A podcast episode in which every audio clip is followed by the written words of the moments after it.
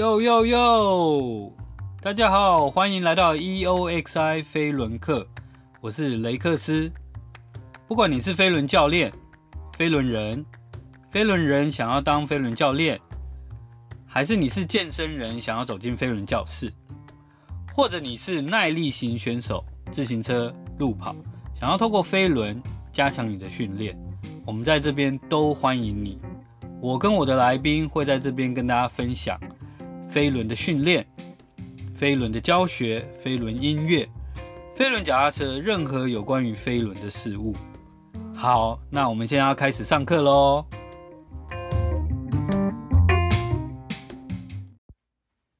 大家新年快乐！我们回来了。好的，那待会一样就是我跟杜威教练。呃，后面聊天的一个内容，然后真的还是很佩服这位呃斜杠的年轻人，呃，所以后面的内容也非常呃精彩。那顺便在这边跟呃各位呃提醒一下，就是要是你的飞轮证照快要到期，呃，或者是说呃你没有到期的问题，但是你想要。呃，跟大家聚一聚，然后跟大家交流，或者是看一些不同教练的教法，呃，然后可能可以帮助你突破你教学的瓶颈。不要忘记，我们一月九号在高雄有一整天的集训，然后呃，台北的话是一月十五号在呃新北的脑内飞，呃，有有三场的集训，然后十六号。在台北市的 World Life 有一场学科，那呃有关于详细的讯息都请大家上我们 EOXI 的网站，就是 www.eoxi 点 rocks r o c k s。好，那我们赶快回到我们的跟杜威的采访。那有没有就是曾经想过说要待在美国？呃，还是说？为什么想要回来？呃，我觉得出国工作模特大概就分两种，一种就是他想要用工作，因为在美国的话，你的工作签证是三年一签，嗯，呃，你三张的话就可以换居留证，然后居留证满就可以三年一签，十等于十接近十年了，你就可以、哦、所以你就是有 renew 过三次就可以换，对，就可以换永久居留，然后接着就可以申请公民。嗯、那有些人是想要这样子。但是，呃，我不是一个那么喜欢纽约跟外国文化的人，嗯嗯，对啊。那在那边的话，其实某些程度上对我来说还是不是那么的自在。我还是倾向于把我在国外学到的跟看到的东西带回台湾。所以我其实一直都是计划要回来。Okay. 所以后来就回来，然后也没有停下来。我看你也没有，你就是直接又回来到教飞轮嘛。对，因为呃，我其实没有真的去到很久了。我连续三年，嗯、然后我都是大概去个三个月到六个月，然后我至少一年会有一半的时间在台湾，然后还是会有教课，就尽量不要让台湾这边中断太久。嗯，对啊。OK，然后回来，你觉得就是模特这一块，呃，有有提升，有帮助你提升吗？就是美国的经验。呃，我觉得在呃，在整个工作的格局。呃，包括散发出来的气势，嗯，跟经验上面，我觉得有一定的帮助，嗯，对啊。那你在这样模特的工作里面，有一个你最骄傲或是最满意的作品吗？最骄傲或最满意的作品啊，嗯，我觉得是我最后一年在纽约的时候做到的秀，是走走走台步的吗？对对，就是纽约时装的秀.然后拍摄也有，OK，对啊，然后。呃，我那时候有拍到 Converse 的形象，OK，哇、然后我有拍到 King Kardashian 出的联名眼镜的形，uh -huh. 但不形象，就是网络的那个呃网络的页面这样，OK。那后来有一次我们去大陆表演飞轮，哦、uh,，结果后来又我们在那边就看到你认识了一个嘛，uh, 你你你后来有去大陆？做相关的工作吗？嗯，那个时候本来有计划要去，但是后来就没去了。OK，对啊，所以未未来呢？未来模特这一块，除因为因为我看你台湾还是都很忙嘛，嗯，然后台湾就是三不五时在路上都还是看得到。那甚至于说，呃，等一下应该也会聊到，就是呃最新的就是呃全真，嗯，呃连锁健身房还找你当代言，嗯嗯，所以我们很多飞轮教练都在。呃，全真教飞轮的厕所看到我，然后我也是我也是帮全真培训他们的私人教练嘛，所以我们常在全真看到你。嗯嗯嗯，对，那那就是除了这些工作之外，你还有没有什么未来的目标？针对模特这一块？呃，嗯，应该是说，因为现在会算是你们的生涯比较后。后段的吗？对啊，对啊。其实说实在的，就是其实现在对我的模特儿生涯来说，其实已经是到中后期了。就是因为年轻的模特儿就一直在起来。嗯哼哼。对啊。所以你还有没有什么想要在后面达成的目标吗？嗯，当然，如果有机会出国，还有机会可以再回纽约的话，也许还会去，还会去想要再工作，但是就不会像几年前要那么。执着于想要拼出一些成绩，现在在做可能就是会想要体验一下文化这样。哦，那你就去非洲，去南非。现在比较是希望可以用一些用模特的工作，然后呃多去一些不同的国家啦。像对啊，像疫情之前泰国有问我，然后越南也有问我。哦，就可以，因为、哦、呃去那边的话，就是公司有帮我出机票，然后对、呃、可能会有宿舍，哇，然后可以一边工作一边。因为像你说的那个做法，什么写信，然后在那个纽约这样。我们以前在南非的时候，认识很多美国的模特来南非做这样子的事情。对，我之前有认识一个南非模特。对啊，因为南非就是比如说开普敦嘛，嗯，纽约嘛，然后什么呃，Madrid 嘛，就是 Paris 嘛，其实有一些城市都是蛮 fashion。嗯，就是很集中，然后很多模特就会跑这些城市。对啊，对，就是也许疫情比较稳定，建建议去试试看南非。那也要看他们有没有亚洲人市场。有，一定的啊，亚就一定的啊，亚洲就一定的啊，因为他们都是黑人。对，那那好，所以所以另外一个是也是因为这样子的关系，也是因为。到了中后段的关系，你开始呃接触到音乐吗？还是这音乐？因因为就是突然间听到说杜威发歌，oh. 然后 Spotify 有一首杜威的歌，就整个就是很 shock。到到到底是为什么这样子？对，呃，还是你以前就有写歌的习惯？呃，其实我高中的时候，我我从国中开始学吉他。然后我高中的时候有玩乐团，那时候是玩一些 heavy metal 摇滚乐团，然后一直到大学的时候开始听电音跟嘻哈乐，但是呃，因为我乐理不好，所以我一直都没有，应该说一直都不敢尝试创作，然后再加上我唱歌不好听，我呃国中上音乐课的时候要大家一起唱歌，然后音乐老师就是。指着我说我声音像鸭子叫，叫叫我闭嘴，所以我一直都其实没对唱歌没什么自信，呃，但是我一直都喜欢写一些文字，这样一直都喜欢做想做一些自己的文字的创作，那是一直呃，应该是说因缘际会下，呃认那个大概是两年前认识了一个饶舌歌手，然后他也是制作人，Okay. 他就说，哎、欸，那我看你写一些文字都还感觉不错，那你要不要试试看把它变成歌词？嗯哦、oh，OK，但呃，我的 flow 不是那么好，所以也是因为那时候你都在什么社交媒体上面，就是 po 一些你写的东西。对对对对，哦，对，因为就就像我上次留言的、啊，就是你之前写的，我全部都看不懂。对，哦，果真有才华。有时候 Facebook 回顾我也看不懂自己写什么。对啊然后就那时候他呃，那个饶舌歌手叫耀宗。OK，大家可以听他的歌，对，耀宗对，是一个资深的饶舌歌手，资深。对，呃，那时候就是他呃鼓励我，然后呃《吟游之子》那首歌，他呃一边帮我想，一边陪我改歌词，然后帮我顺我的 flow，帮我顺我的节奏，然后做出来。就是台北的巴哈那一首，对对对对对对，那一首可以跟大家分享一下，就是你的就是那一首歌的背景故事，还是说你想要表达什么？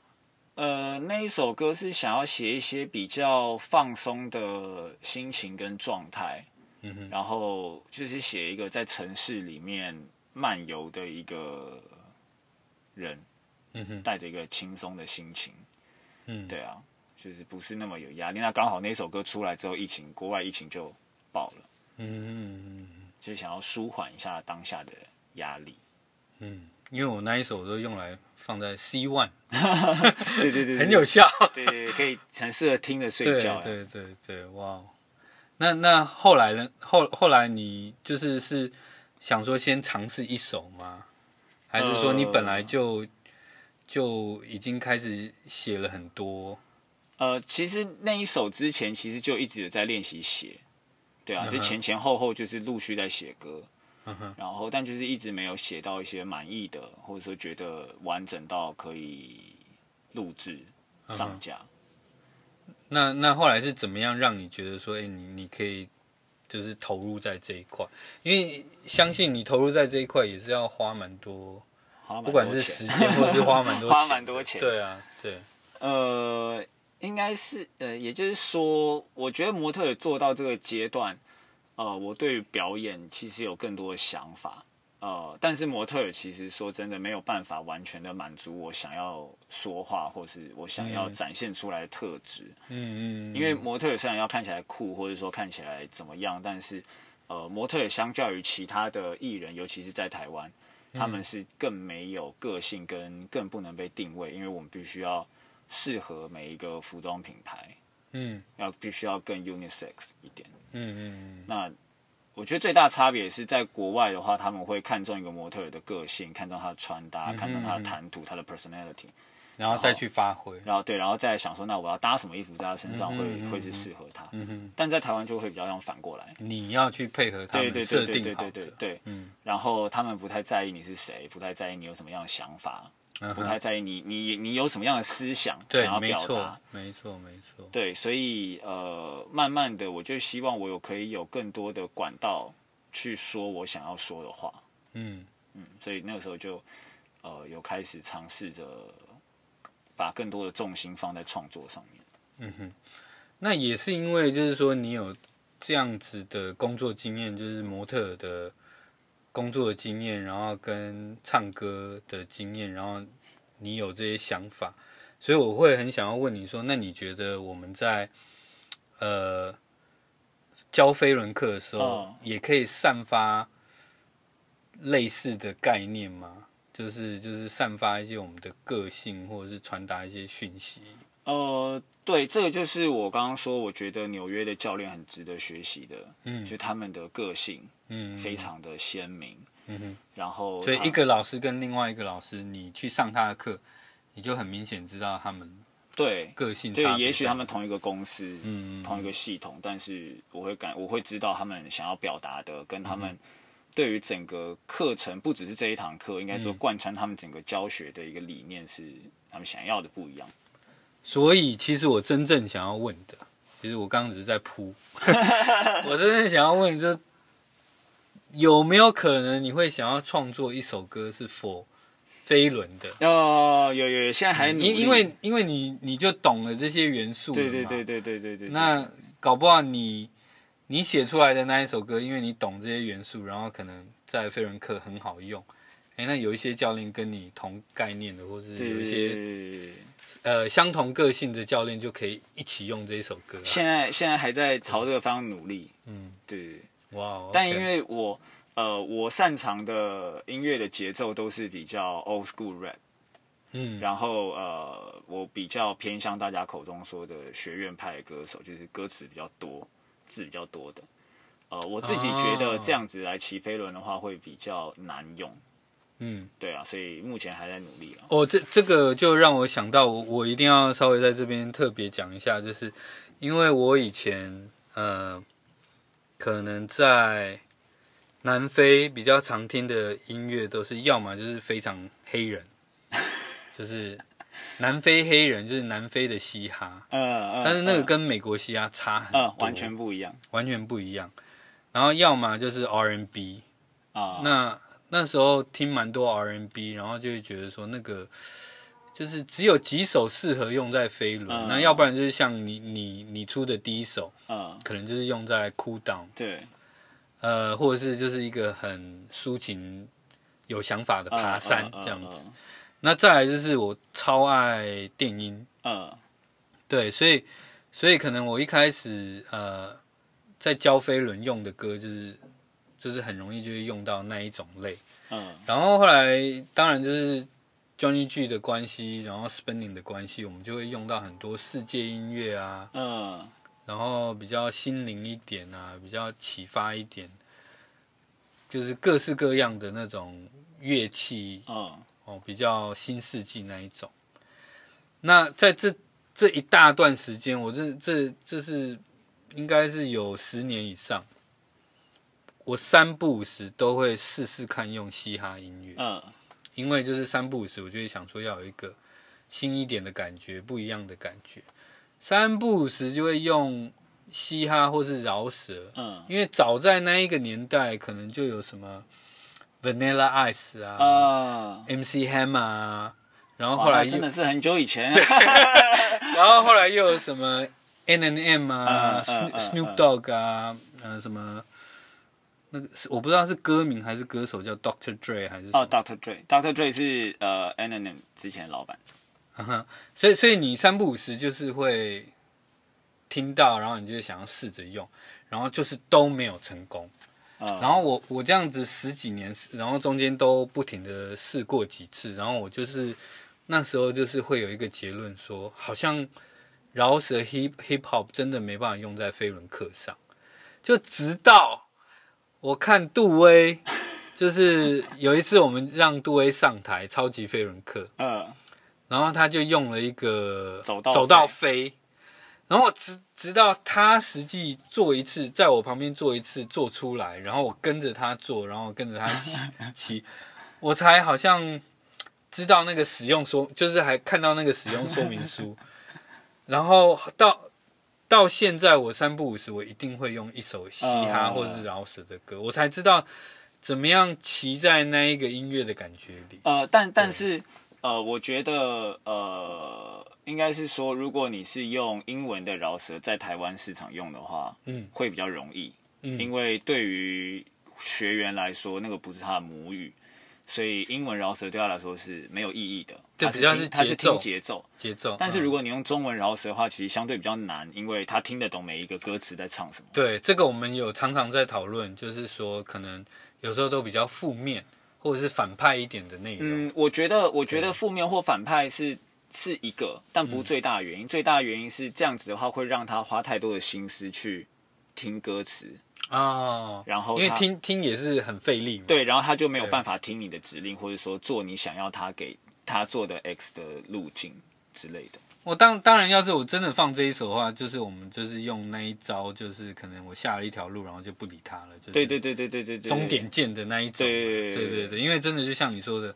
就是没有机会可以下口令。对啊，但是也。这那那一次成功也是因为走到飞本身编的够完整跟精致，嗯，对啊，不然其他中文饶舌其实我自己也用的很少，大部分都还是用英文的。对，哇哦，哇哦，对，所以所以蛮蛮蛮期待你之后的作品，可能可还还在努力，还在努力，太难了，真的太难了。哇，那那那最近呢？因为我看最近突然间 Spotify 你的账号下面那个歌单突然就变多了。呃所以是有有什么引起了最近的，就是突然间你好像放了多四首吧？哦，呃，应该就是从《吟游之子》那个时候就有开始一直在筹备，嗯、然后呃，一直到今年，应该说去年年底到今年年初就有正式的找配合的制作人老师，然后还有配合的歌手，然后正式的去录四到五首哇的歌曲，目标就是要做上架。OK，那有没有？呃，就是特别要宣传的一首哦。呃，当然最目前最新的歌曲是在十一月上架的。如果你有听台湾的饶舌的话，我跟台湾的这个 emo rapper 的先驱三小汤有合作一首叫《蜘蛛》。嗯，哦，三小汤有听过。对对对对对对，非常资深的一个呃，应该算是 emo rapper，我不知道 emo 怎么翻，emo E M O。哇，这这太太细了，对对，就是一个比较暗黑饶舌风格的。OK，了解了解。刚刚做了一首叫《蜘蛛》的歌曲，然后主要是在呃描述一些现代人紧密的生活状态之下，然后希望提醒大家活在当下的一个想法。然后呃，明年明年，但是可以用来骑飞轮。呃，可能不知道有没有老师愿意挑战看看，他不要挑战要开直播，我想看。我自己我自己到目前为止上课没用过我歌，我觉得尺度太大了，对不对？所以是不是这种嘻哈饶舌的歌，一定要有人做一次，做出来给你看，然后你才够，你才能够哦，OK。这也是我不敢在我自己的课上面用我自己的歌，我觉得你还没有，我没有用过，我连吟游之子都没有用过。我不好意思，缓和超好用。我觉得我觉得尺度太大，我会。哦，可是人家搞不好人家不知道啊。没有啦，我的会员一定都知道啦。比较熟的会员都知道，他们就会在台下用一种很不自然的笑容看着我这样。OK，哇哦哇，OK，所以蜘蛛是主打，然后是有关于活在当下。对，对对，然后呃，明年。目前预计是一月二十，但是不确定会不会拉到过年后，因为一些宣传准备的前置的关系。那呃，会有一首新歌，呃，我跟一个香港的歌歌手一起合作的。那这首歌我们还花了很多钱拍了 MV，剧情 MV，然后演员是找了一个金钟奖的女女主角。哇所以是算是呃，以我个人能力目前做到最大的阵仗。哇哇哇！然后这个是什么时候开始筹备吗？呃，开始推出。呃，现在预计是一月二十，但是一月二十，但对，但是因为我我今天晚上要跟经纪人讨论一下宣传，所以一月二十之后我们就看不到你。没 有没有，就是一堆宣传活动，也没有啦，一些上架的，呃，肯定也不要很多，因为毕竟是独立发行。OK，对，OK OK，哇，好。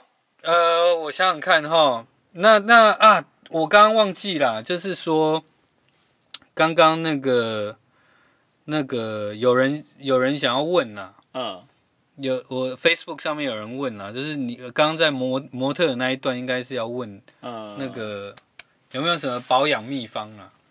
有没有什么模特的秘方招数，然后可以让你们就是有一些。外形上的提升，然后是可以教飞轮教练的，呃、因为你也知道飞轮教练也是有外形的问题。我觉得，我觉得最重要的就是，我觉得一个教练，呃，最重要的就是一定要认清自己是半个表演者。嗯，我们做教育，我们做培，我们做教导人的工作，但是，呃，毕竟他是在健身房，然后他是一个很看外表的。场场呃场合跟场地，所以呃，我觉得教练基本的身材嗯。一定要维持住嗯，因为不然的话，其实会真的蛮难说服会员嗯，对。对，就好像说大家看健身现在这样子，呃，好像很广，好像很很多不同种类，但是其实主要啦，其实你仔细去看，主要。还是蛮 old school 的，就是还是很多健身在台湾现在真正带起来的方法是所谓的健美，对对，是以前 old school 健美的方式，或者是健美的练法，或者是大家大家向往的一些人啊，或者是话题啊，像馆长啊，或者是最近很多 YouTube 啊，其实他们整个外形或者是整个在呈现的内容，其实还是比较健美。嗯。嗯，那。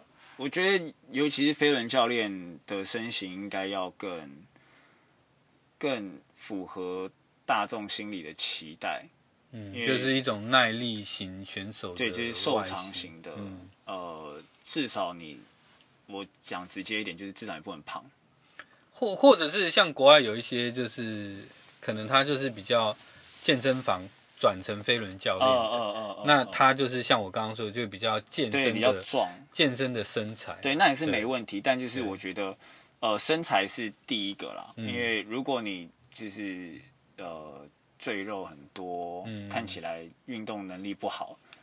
的话，在在这个第一印象上面，对于一个，尤其是如果你去帮别的老师代课，或者说你进到一个全新的会馆，嗯，呃，你会难很难在第一印象上面让会员信服于你。Okay, 那你后如果他第一印象就不相信你的话，呃，嗯、后面你很难再搬回去。嗯哼，那那针对这样子的话，有没有什么绝招秘秘招？比如说你今天要去试镜，的前几天，或者是你的饮饮食要要怎么？我真的在一个，就是我在一个呃非常独特的年代加入到经纪公司，就是所有的你们想到过的减肥的秘方，我都试过。哦，他们都教你们，就是学长会教啊，所以就是叫你们去实际操作什么。不管是什么生酮一六八，对对对，我全部都试过。这个还好，还有什么、哦、呃包保鲜膜上飞轮课，包保鲜膜对，对，对，然后穿雨衣跑步做有氧，穿那个不透气的，对对，就那种五十块雨衣做有氧、嗯、这种，然后保鲜膜包全身这样。OK OK，这种我全部都试过，所以哪都试过，哪一个是你觉得最有效？没有一个有，没有一个。OK，好，那那那个嘞，保养嘞，保养，比如说脸部。前一天晚上要做什么？呃，保养上。但是因为我我南南飞轮教练要要做什么？我觉得，因为我是一个很懒的人.我保养做的很少。真的假的？对，我只有保湿。然后哦哦，然后我最近有用呃果酸焕肤，就是稍微让代谢皮肤代谢好一点，然后呃看起来气色会好一点。所以你说保湿是什么？就是化妆水，然后冬天擦乳液。冬天擦，因为我脸容易干，OK，就这样而已。有听到了吗？我有问哦。呃，我我觉得最重，我觉得在模特的产业，要像我刚刚说的，就是我不是一个那么商业市场喜欢的帅气的型，嗯，所以更让我体会到，就是如果你真的帅，你不是外表做了什么让人家觉得帅，嗯，如果你很注重在，哦，我一定要呃穿什么衣服，或者说梳什么发型，然后很刻意的在台上摆什么姿势去耍帅。嗯，就会太多，就会很油，然后就会 too much，所以也是一般的，呃，就是说话啊，或者对，我觉得重点是口条，嗯哼，思想，嗯，然后跟你上课的逻辑，嗯哼，然后你你的眼神，你跟会员的 eye contact，你有没有自信？嗯哼，你在台上有没有一个专业教练应该要有的威严？嗯，那个才是那个对，那个才是帅，然后可以镇压住。会员的一个、嗯、一个气场，我觉得，嗯，因为其实帅的教练我有看过，然后就是比我更年轻，然后上课很活泼的，我也有看过，但是也就是一下下而已。嗯哼，好，那未来就是有看到，就是你说现在有去学那个什么心理学相关的，然后考那些证照。这这个是未来又是另外一个计划，又是另外一个斜杠。对，呃，因为在 UX 待太久了之后，就会荼毒太深。嗯、就是呃，除了身体训练之外，然后我发现呃，我对于心灵上的感受，嗯，包括启发会员的动机，维持他的动机，嗯、对，然后呃，运动当中心情的抒发，嗯，比如说在 O 当中或在 X 当中的那个。Emotion 的感觉，我更有兴趣去了解，嗯、所以我那时候就想说，我想要试试看运动心理跟心理智商的路线。嗯啊、呃，未来的话是希望可以做一些运动跟心理整合，呃，服务的对象不只是职业选手，帮助他在赛场上更专注，赛后更放松。一般的会员还有动机的运动动机提升，运动动机维持，嗯、更大一部分我也希望可以帮助呃运动。教练，教练本身，嗯、他对于自信心的培养，然后呃，其实我看我我看到很多的教练，其实说真的，我觉得有氧教练，呃，一天排太多堂课，对于心灵上面不是一件太健康的事情。嗯，因为呃，不管你我我今天不管你上课自己运动本身的强度高不高，嗯、但是只要你在运动，你的肾上腺素就会提高，肾上腺素提高，精神就会亢奋。呃，对会员来说，他上完一堂课，他从暖身开始嗨嗨嗨嗨嗨嗨到最后 cool down 结束，他就回家了。嗯、但对教练来说，他可能五分钟之后还要再重复一次。嗯，那你一整天当中，你让自己的心情，包括你的荷尔蒙起伏这么大这么多次，嗯，其实不太健康。那我也知道有一些教练他在，呃，因为这样子的过程当中，或是备课的过程，交通的压力，会让他在心灵上有一些的。困顿吧，就是心灵上的没有办法抒发。嗯、哇，所以这个这个也蛮蛮有趣跟蛮好的，就是说，因为你之后也会去上研究所嘛，对，然后读申请申请读相关的嘛，对不对？那那那时候你去去读的时候，你可能就可以帮我们想更多一点，因为可能有时候你去读这这个相关的呃科系，他们是、uh, 是针对运动选手。对。那有时候运动选选手是单一比赛的比赛日跟单一项目，然后比赛完了以后，可能就就要等下一场比赛。可是有氧老师是更密集的，像你刚刚说的，那那那个又更另外一个层面的压力了。对，所以我我其实已经想好我想要研究的主题了。嗯，我想要研究的是呃俱乐部的教练跟有氧老师他工作时数，呃跟工作品质，然后还有会员接收到的感受之间的比例关系。嗯、那自从当中就可以去延伸到。一个教练工作超过多少个时数之后，会员愿意买课或者愿意上课的感受，比如他可能教练就会开始不耐烦，专注力就会下降，嗯、会员就会觉得服务不好，他就会不想要再买课，或者他就不想要再来上课，然后影响到销售。可是那那呃，PT 教练的机制可能跟团课教练的机制又有点不一样。哦，团课老师也是啊，但我现在还对，可是团课老师又有一点不一样，对对对对，因为团课老师可能是。你刚刚描述的那个一直亢奋，下来又要亢奋，可是 P P T 教练是可能就是一直重复重复到，对对对对，然后一直听客人的问题，一直听问题，负面负面一直到累积，有有一点点不一样，但是还是那个量还是跟运动选手是不一样的。我想去研究的是呃有氧，就是等于说是一般的运动教练的那个上课的量跟值中间的比例关系。哇哇，OK，因为我觉得在台湾好像。还没有人做过这个研究，但是以你目前去，师大老师有没有听到？赶快录用我。但是以你现在去上过的课跟考的证照，呃，你现在学到的是说，像有一些这样子的问题是可以介入的，是可以透过你们的介入，然后呃，透过一些方法，然后去改善，还是说你们比较是辅助他去寻找他自己的答案？呃。在心理智商上面有非常多不同的运作方式跟流派了。嗯、那哦，所以还是有派系。对对对，就是不同的派系使用的、嗯、擅长使用的工具不一样，嗯、也是不一样。可能还是要看个案的当下的状况。那当然就变成说，那有点像 PT 一样，就是你经验越多，你工具箱里面的招数越多，然后看这个客人的状况。对。呃，然后你选择工具，对，跟选择他需要的时间。OK，对啊，那那我们线上是有那个，就是 Facebook 有有人在预约了，对对哦，呃、但 A A 勇教练，我有帮你预约，其实很鼓励大家，因为呃，应该是说心理健康的状态是一个动态连续的光谱，它从健康到跨过了不健康的状态，进到了有一些病症产生，不管是呃有产生一些生理上的疾病。或是说有开始影响到所谓的社会功能，影响他工作啊，影响到他情绪稳定啊，影响他记忆力，影响到睡眠，嗯，一直到这边是算是最严重的状态，甚至是精神疾病，比如说幻听、幻觉之类的。但是其实大部分的人都会落在健康到不健康中间，他可能一开始他只是有一些心理的压力没有办法抒发，累积久累积久，他就会慢慢跨过那条线。那一开始如果他就愿意来找一个抒发的窗口。呃，也许我们也不不需要给他太多的工具，他只是讲完他就会好一点，嗯、那其实就没事。还是鼓励大家可以多使用这个。其实台湾有很多的心理健康的资讯跟门诊可以使用。OK，只是因为台湾呃把心理智商跟精神科挂在一起，所以大家会比较排斥，就觉得说哦，我我我没有精神病，干嘛要去看？但其实，在国外是很流行，他你只是找一个人说话。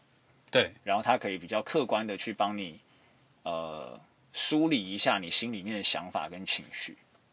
嗯，对啊。那那当然，最后我只是想要聊一下而已啊，就是说，比如说像我们的黑卡，因因为我们也是有一点牵扯到说，怎么样让会员改变他的行为，当然是往这个健身这个行为去改变，或者是怎么样能够有更多的动力。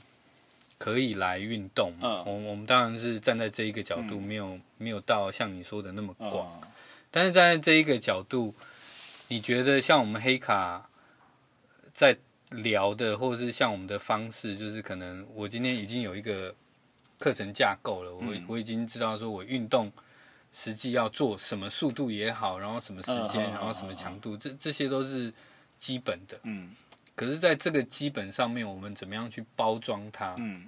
然后怎么样去让这一个包装更能够让客人投入在运动里面，或者是有动力去做这个运动，然后让这个运动做得更好，然后甚至于说，呃，维持做。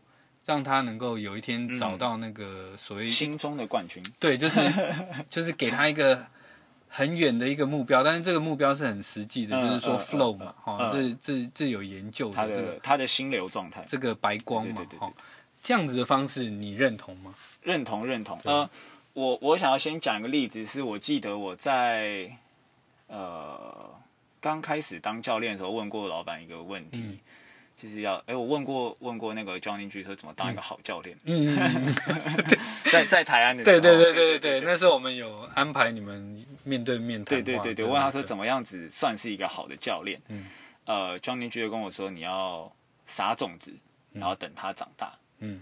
然后再加上，其实我后来教课遇到很多瓶颈啊，我也有把黄金时段上到没人，嗯，就是六点七点，然后你有来找我讲过，对对对对，上到就是课开不下去的那种状态，对，呃，所以第一个是我还是想要鼓励所有教练一定要把呃基础功一定要做好，就是。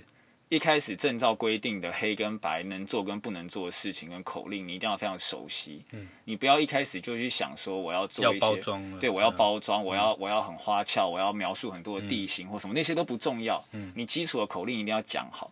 你基础口令不讲好，就等于说你根本不知道这一堂课你自己想要传达的训练核心概念是什么。你如果自己核心都不清楚，你外面再怎么包装都没用。对，重点是基础的核心，你一定要稳。那稳了之后。呃，像黑卡教练，通常如果你对整个架构都很熟悉了的话，其实我会鼓励你，呃，不要太着重在运动这件事情。嗯。呃，像我上课的时候，我其实都会鼓励我的会员放松一点。嗯。就是他如果像有一些会员，我就觉得他压力很大，就他呃，比如说他这个礼拜没来，他下礼拜来就跟我道歉，说我上礼拜因为怎么样怎么样太累就没来。嗯。我就会鼓励他，就是如果你。想睡觉你就去睡，嗯，如果你想去吃饭，如果你有社交场合你必须要去你就去，你要好好的生活，然后你才能有好的心情运动。那我觉得回归到教练这件事情也是，呃，教练自己本身要有好的生活品质，你要你要懂得生活，你要懂得享受音乐，你要懂得听音乐，听音乐这件事情你就要懂得不同的音乐的风格，嗯，呃，不同音乐的历史背景。像我有时候会。听到一首好听的歌，我就会去查，哎，他是哪一个歌手做的？嗯，然后那个歌手有什么样的故事？他在哪一个国家？还有什么样的趣事或什么？嗯、我上课的时候就跟同学分享。然后呃，吃东西啊，好好睡觉啊，嗯，规律的生活。嗯、教练本身要除了运动之外，教练本身要有完整的良好的生活形态。他自然而然会要多看书，嗯，除了运动以外的书，多看除了运动以外的书。你才能够去增加你的谈吐，增加你的言行举止，让人家觉得说，OK，这个教练不是只会踩脚踏车。因为，呃，我说实在的，就是在俱乐部里面，可能百分之八十以上的会，我知道有一些特定的会员，他有在参加一些半职业比赛或者职业比赛，嗯，但是百分之八十以上会员没有，他只是想要来踩一个气氛也好，踩一个心理安慰也好，踩一个一一两个小时运动一下，抒发一下心里的情绪。对他，他没有想要听到说哦，我最大心率要多少，我的功率要多少，或者什么。他想要从这个教练当中看到一个生活的范本，嗯，知道说 OK，我上这个教练课，他不是告诉我说只要运动就好了，他告诉我生活应该要怎么过，他才会愿意跟随你。那在愿意跟随你的过程中，他才有机会从完全不喜欢运动的人，慢慢的进阶到。他可能一个礼拜来一次，一个礼拜来两次。他开始做重量训练，他开始参加户外活动。嗯，我有一个 PT 的会员，PT 的学生，呃，从我刚开始带他的时候，他是呃职业伤害，手都举不起来。他从小都没有在运动的人，他没有办法，他没有办法单脚站，平衡感超级差。然后一直带他带了三年，从开始上飞轮，然后到开始做重量训练，然后一直到。快四年吧，一直到最近，他才跟我说他想要开始练习骑脚踏车。哇对啊，我觉得这是一个嗯漫长的过程。嗯、对，但前提就是教练自己本身一定要呃懂得生活。我我觉得非非常认同啊，因为其实你骑到后面，你当然就会自己发现说，哇，这一个这一堂课或者这一个运动，基本上是已经生活上是不可能没有了。对，因为除了身体上的好处，那心理上的好处也有。那既然说这个东西你生活上没有的话，然后它对你的生活有帮助，那你就会开始延伸去思考说。嗯哎，那我生活上到底算不算健康的？嗯，对啊。而且我觉得，呃，回归到一个比较商业跟实际的角度，嗯，就是会下口令的教练很多，嗯，但是能够活出你特有的生活形态，教练只有你一个，嗯。那这个背后就会牵扯到会员愿不愿意始终的跟着你上课。那也许这背后就会牵扯到你在那一家教那个教室，或者说那间俱乐部的独特性。然后你才有筹码去谈说我要加薪，我要更多的课，那这就是教练收入的问题。对啊，感谢感谢。所以呃，未来当然就是呃，希望杜威可以在那个读硕士的时候帮我们做一些相关的研究。师大老师有没有听到？对，因为我们需要一些飞轮相关的研究。那然后再来就是，我们已经有听到说，一月二十之后就会开始做一些有一些新的年度计划，呃，跟这个音乐相关的一个曝光推广。那大家就是现在可以先上 Spotify，然后尝试一下蜘蛛，好不好？听听看，看谁可以用出来，谁可以用起来开直播，开一下直播。对，那呃，然后最后就是。也要帮杜威宣传一下，因为他毕竟在 True 已经有签了这个年度代言人，对对对，所以我们自己在 True，我们自己也看到很多这个资讯，就是说他最近在全真都在跑循环，对，就像那个妈祖绕境一样。然后呢，它循环就是一个是教激励课嘛，那另外一个也是教 EOXI 的飞轮课，对，所以听众要是想要体验杜威老师的飞轮课的话。就是十二月三十号，对，十二月三十在南港跟戏子，南港跟戏子，然后接下来就是一月十号有加那个天母，天母哈，然后一月十三，哎，我我不知道哪里，一月十三忘记在哪里，然后最后一场是一月十五，所以其实有这四个日期哈，十二月三十，一月十号，一月十三在中校跟环亚，然后十三号是东区。中校环亚，然后十五号号是嘉义跟台中，哦，还跑到中南部，对，Okay. 然后呃，其他呃其他地方我们已经跑完了，中立、桃园，然后台中跟嘉义，那要不要中部？还有那个 William，William 是在嘉义的。